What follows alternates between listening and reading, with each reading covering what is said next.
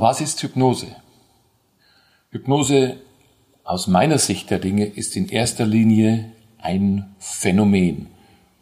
Das Phänomen nämlich, wie du dir die Mächte des Unbewussten untertan machen kannst. Das klingt jetzt etwas marketingmäßig, aber aus meiner Erfahrung heraus ist es genau das, worum es bei Hypnose geht. Trance und Hypnose, die beiden gehören zusammen und Trance erfährst du im Alltagsleben überall. Ob du bei der roten Ampel stehen bleibst und bei grün nicht losfährst, weil du in Gedanken versunken bist. Ob du ins Lagerfeuer schaust und dich in fernen, schönen Erlebnissen verlierst. Ganz egal, all das sind Trancezustände. Ich versteige mich sogar zu der Behauptung, dass alles im Leben Trance ist. Ein Zustand, in dem du mehr oder weniger mit deinem Unbewussten verbunden bist.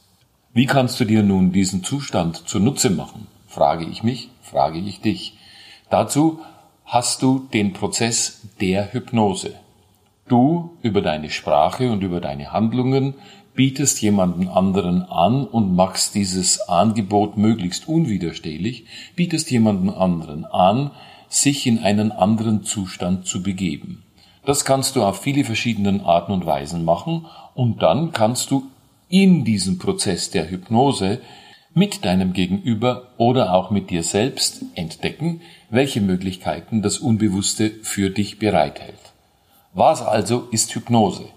Hypnose ist ein Prozess, den du mit dir oder jemanden anderen veranstaltest, machst, tust, damit du am Ende in den Zustand der Trance gelangst. Trance ist das Ergebnis des Prozesses der Hypnose. Hypnose hat eine lange Geschichte. Hypnos ist das griechische Wort für Schlaf und die Griechen waren bestimmt nicht die ersten, die die Mittel und Möglichkeiten entdeckt haben, mit Sprache den Zustand zu verändern und auf geeignete Art und Weise sich das Unbewusste als Helfer untertan zu machen. Die Geschichte der modernen Hypnose beginnt mit Anton Messmer und seinem Mesmerismus. Mesmer war aus dem Zeitalter der Aufklärung heraus bemüht, diesen Zustand von seinen mythischen Erklärungen wegzubringen und auf eine äh, gewisse Art und Weise zu verwissenschaftlichen, wenn ich das vielleicht so sagen kann. Er war ein extrem populärer Mensch und hat in den Salons von Paris mit vielen hundert Beteiligten sein Phänomen des Mesmerismus demonstriert. Anton Mesmer hatte beobachtet, dass Menschen, an denen er Streichungen unternahm, in eine bestimmte Form von Trancezustand gelangten und er machte ein Phänomen dafür verantwortlich, dass er den tierischen Magnetismus nannte. In dieser Form ist Hypnose nicht mit magnetischer Strahlung zu verstehen, sondern Magnetismus war ein Name für eine, für eine Form der Strahlung oder der Ausstrahlung und Messmann nahm an, dass diese Form der Strahlung, dieser unsichtbaren Strahlung, ebenfalls dafür verantwortlich gewesen wäre, hypnotische Trancezustände zu erreichen.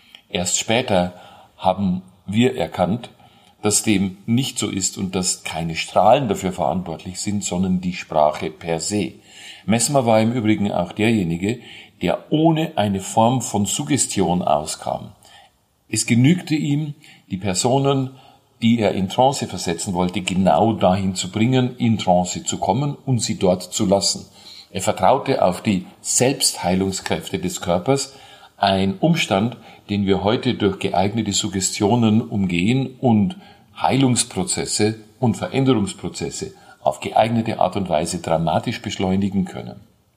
Angeregt durch dieses Phänomen haben die Ärzte aus der Salpêtrière, aus einem großen Nervenkrankenhaus in Paris, angefangen, mit diesem Phänomen und mit der Erkenntnis, mit Sprache Zustände zu verändern und vielleicht auch Menschen heilen zu können, zu experimentieren.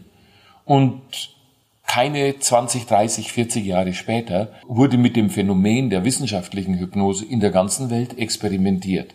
In Indien war das Esdale, ein pensionierter Oberst und Arzt, der in Indien seine Patienten behandelte. Er hatte ein Krankenhaus eröffnet und war angewiesen auf regelmäßige Lieferungen von Betäubungsmitteln, von Äther, von Chloroform, das damals neu entdeckt war, um operieren zu können. Als seine Vorräte ausblieben, hat er sich erinnert, dass er an der Salpetriere Demonstrationen von Hypnose gesehen hat und hat experimentiert damit, mit Hypnose Schmerzen zu eliminieren. Und er hat eine Methode gefunden, ohne Schmerzen bei vollem Bewusstsein zu operieren. Diese Methode und der dazugehörige Zustand ist nach ihm Esdale-Zustand benannt. In England waren Ärzte tätig mit Hypnose. In Deutschland, gerade in den 20er Jahren des 20. Jahrhunderts, gab es in Berlin eine riesengroße Szene, in der Hypnose in Psychotherapie verwendet wurde. Und in Amerika äh, wurden nicht unterbrochen durch die Zeit des Krieges äh, die Forschungen fortgeführt und Dave Ellman und Milton H. Erickson waren die herausragenden Figuren in der Hypnoseforschung in Amerika. Dave Ellman ist es zu verdanken, dass Patienten beim Zahnarzt heute in sehr kurzer Zeit von wenigen Minuten in einen Trancezustand gelangen können, der sie komplett unempfindlich gegen Schmerzen macht. Milton H. Erickson war derjenige, der sich überlegt hat, mit der Art und Weise, wie er Sprache anwendet, durch die Tiefe seiner Suggestionen auch eine langfristige psychotherapeutische Wirkung zu erreichen. Von ihm ist überliefert, dass er einen Menschen in einer einzigen Sitzung behandelte und diese Sitzung Veränderungen über zig Jahre hinweg bei ihm hervorruf. Milton H. Erickson war auch derjenige, der Richard Bandler und John Grinder einlud, um die Möglichkeiten der Hypnose für sein damals neu entstehendes Modell des neurolinguistischen Programmierens zu begeistern.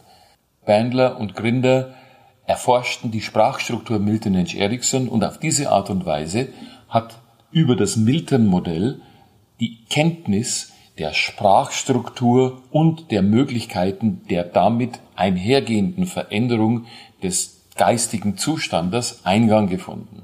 Selbstverständlich nimmt auch in meiner NLP-Grundausbildung das Modell der Hypnose und das Milton-Sprachmodell einen großen Raum ein. Darüber hinaus habe ich mich bemüht, die Elemente der hypnotischen Trance-Sitzung so weit zu isolieren und zugänglich zu machen, dass ich sie in einem eigenen Workshop-Format, nämlich meinem Hypnose-Format, zugänglich mache.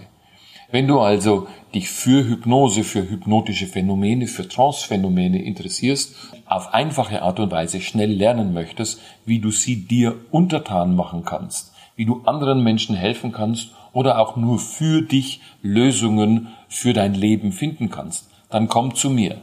Komm zu meiner Hypnoseausbildung und lerne, wie du dir das Modell von NLP und das Modell der Hypnose untertan machen kannst.